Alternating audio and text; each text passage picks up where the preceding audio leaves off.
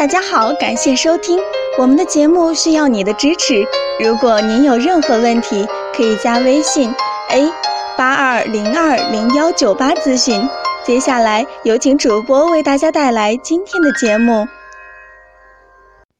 听众朋友们，大家好，欢迎大家收听今天的节目。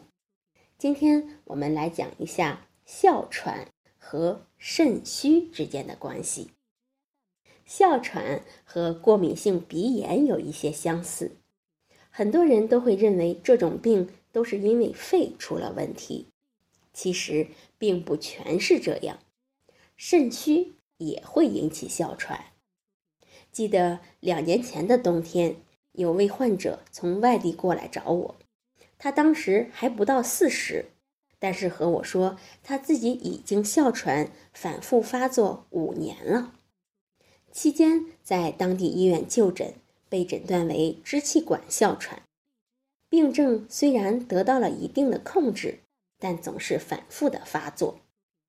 他跟我讲，大概是五年多前，他有次出门在外没注意保暖，受了寒风吹袭，感冒了。当时拖拖拉拉感冒一直持续了两周，就是从那个时候开始，咳嗽时就发作。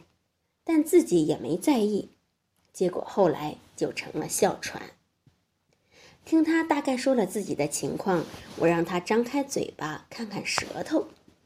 这位患者的舌质发紫，舌下脉络瘀滞，舌苔白腻，给他号脉，脉沉细化。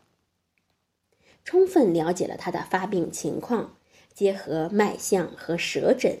我断定这是因为肺肾两虚、痰瘀交阻而引发的哮喘。中医上说，实喘则在肺，虚喘则在肾。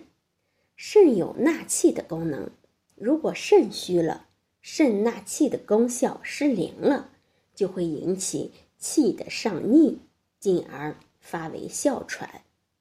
于是我给他开了两个方子。这两个方子主要起到补肺益肾、化痰祛痰的作用。这位患者吃了一个月之后，哮喘有了很大的好转。复诊时，我对方子稍做了一些加减。经过两个月的调理，他哮喘的症状全部消除，并且其余不适的症状也都没有了。给大家分享这个例子，只是希望朋友们能够多了解一下，很多身体上的问题或许比我们想象的要复杂一些，千万不可以头痛医头，脚痛医脚。好，这就是今天的内容，希望能对大家起到帮助，欢迎大家关注、评论和点赞，谢谢大家。